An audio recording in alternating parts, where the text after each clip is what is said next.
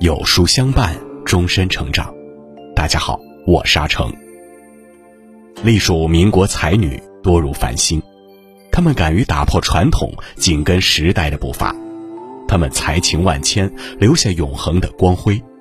她们亦敢爱敢恨，追寻自己的心灵归宿。他们用手中的笔书写传奇，亦用自己的人生诠释爱情的悲与喜。他们是民国中最美的一道风景线。本期就让我们一起来听民国七位才女的故事。这一期的主题是“一身诗意千寻瀑，万古人间四月天”。民国时期虽然天下动荡，却也因为中西方文化的融汇，造就出无数才子佳人。而在这其中，有一位女子气质高贵，内心丰盈。既是徐志摩的密友，亦是林徽因的劲敌。他喜好诗文，更擅长书画。泰戈尔认为他的才华在林徽因之上，徐志摩更视她为中国的曼殊菲尔。她就是第一位征服欧洲的中国女作家林淑华。但同时，她的感情生活也备受争议。他这一生在清醒与放纵间游离，迷离于世，沉溺于情。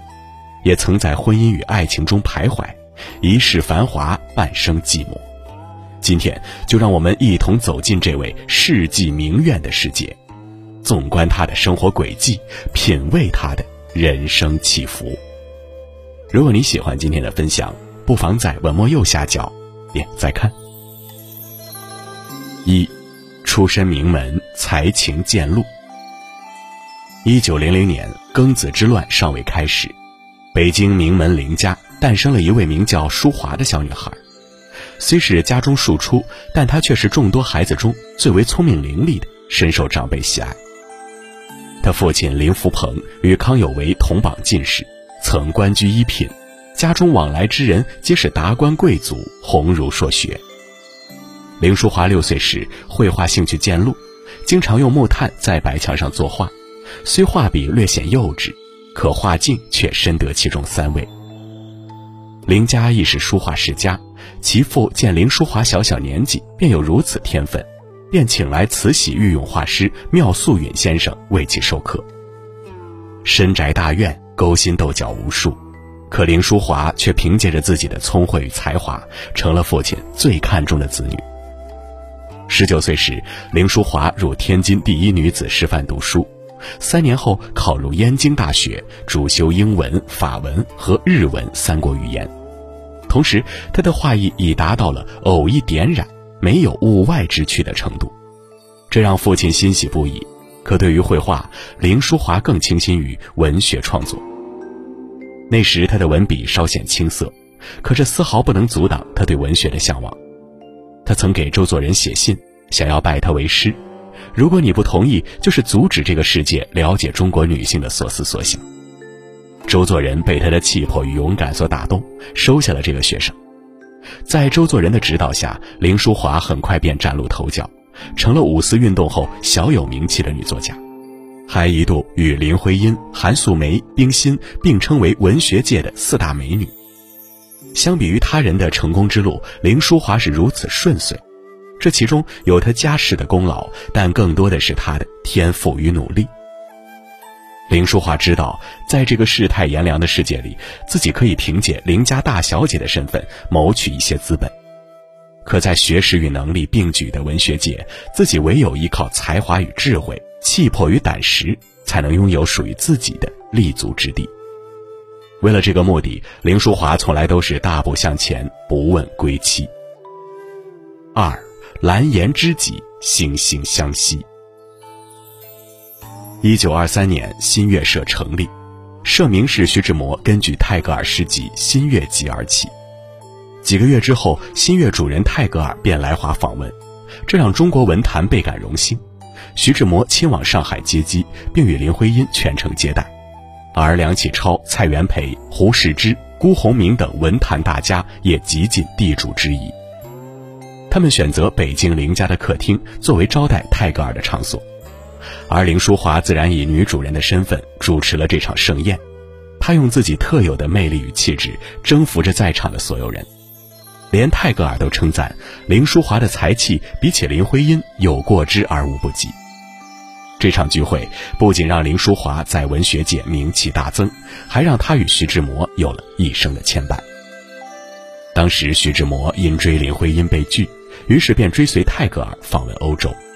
期间，他开始与林淑华频繁通信，甚至让人怀疑彼此以为恋人关系。《不容青史尽成灰》的作者刘绍棠就曾说过：“仅有林淑华是最有资格做徐志摩的妻子，徐家的媳妇。”然而，感情这件事儿，只有爱与不爱，没有应不应该。徐志摩只是将林淑华当作红颜知己。他在信中写道：“我给别人写信总不自然，给你写就得到了真的解放，因为你懂得。”而林淑华也曾形容自己和徐志摩的关系是手足之情，他们二人的感情更多的是友人间的惺惺相惜，而不是恋人般的缠缠绵绵。徐志摩一生从未给他人作序，却为林淑华的第一本小说《花之寺》破例写了序文。在他离京前，甚至将自己的那只百宝箱交给了林淑华保管。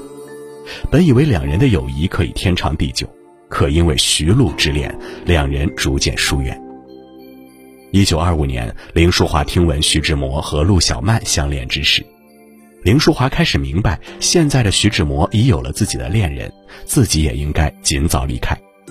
随后，他与北大教授陈希莹相恋结婚，世人总以为两人断绝联系。是因林淑华喜欢徐志摩，从而因爱生恨。可实际上，林淑华知道避嫌是成年人应有的自觉，真正的朋友就应该如此。需要时我在你身边陪伴，不需要时我便默默退出，衷心祝福。三，异国爱恋缘尽则散。婚后的林淑华其实并不幸福，就连徐志摩都瞧出了端倪。怎么陈元和淑华都闷闷不乐？他们才结婚两月。陈元一般就是指陈希莹。这时的林淑华才发现自己并不适合扮演相夫教子的贤妻良母，她的世界应该是星辰大海，而不是柴米油盐。而此时，丈夫陈希莹与鲁迅的骂战也让她十分厌烦。虽然胡适出面叫停，可陈希莹却再也无法立足于北京。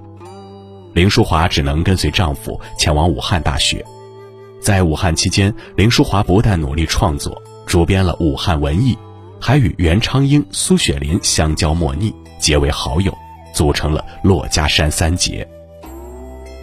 正当林淑华将全部精力都投入创作中时，却遇到了她生命中的克星朱利安·贝尔。贝尔是世界意识流文字大师、英国著名女作家弗吉尼亚·伍尔夫的侄子。这位外国青年为了体验生活来到中国，初到武汉的他根本不懂汉语，是林淑华给他不断的帮助与关心。渐渐的，贝尔对林淑华的感情从感恩变成了爱恋。他曾向姑妈伍尔夫写信汇报自己的感情历程，还希望将林淑华介绍给姑妈认识，而林淑华却陷入了深深的迷茫。一边是自己的婚姻，虽然相敬如宾，却心存陌生。一边是荒唐的爱情，虽然有违世俗，却让他体会到了久违的阳光。世俗与理智的交缠，让他痛苦异常。然而，林淑华毕竟身份特殊，很快两人的关系便闹得满城风雨。陈希莹开始严厉斥责贝尔，称他不是正人君子，逼迫贝尔离开中国。之后，贝尔死在了马德里保卫战，林淑华的这段不完整爱情才尘归于土。而林淑华和陈希莹虽看似重归于好，可林淑华心底却对这份感情更加厌烦。他们虽然不吵不闹，可婚姻却变得像一潭死水，毫无起伏。林淑华的世界里再也没有了爱情，只剩痛苦。四，明懂欧洲，心系祖国。贝尔虽然身死，却使得林淑华与他姑妈伍尔芙之间的关系更加密切。一九三八年四月，弗吉尼亚·伍尔芙为林淑华写了一封信。他信中写道：“我知道你的痛苦，但我唯一可以给你的指点与忠告就是工作。你可以把你的心思集中在一件值得去做的事情上。伍尔夫建议林淑华可以用英文写作，若有不对的地方，他可以帮助修改。这样的建议给了林淑华无限的动力，她将自己的苦痛与郁结都变成文字，在创作中尽情抒发。当他的自传体小说《古韵》一经出版，便在欧洲掀起了一场古韵热。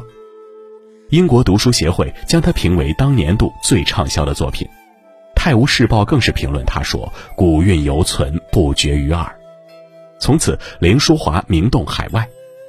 之后的许多年，林淑华被世界多所大学聘请，担任大学教授，讲授中国近代文学。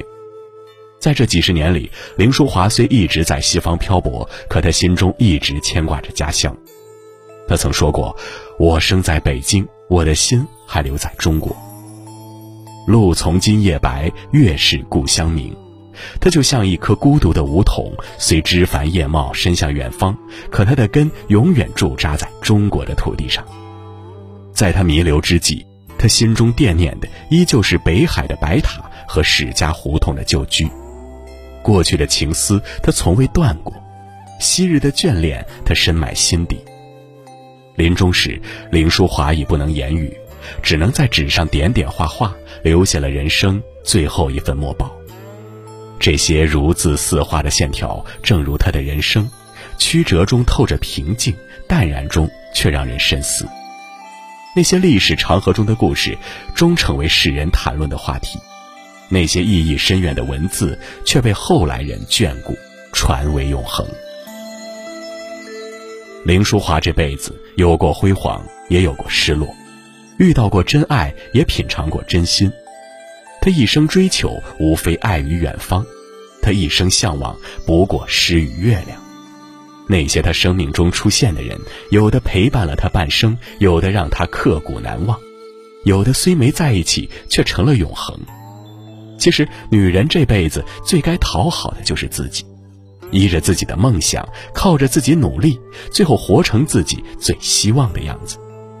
爱时轰轰烈烈，退时波澜不惊。人生虽有波折坎坷，但若能如林淑华一般找到一条属于自己的路，便可一往直前，万事无悔。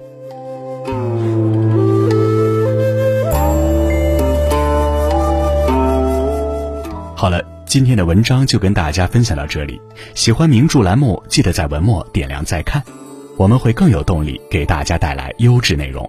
另外，长按扫描文末二维码，在有书公众号菜单免费领取五十二本好书，每天有主播读给你听哦。或者下载有书 APP，海量必读好书免费畅听，还会空降大咖免费直播，更多精彩内容等您随心挑选。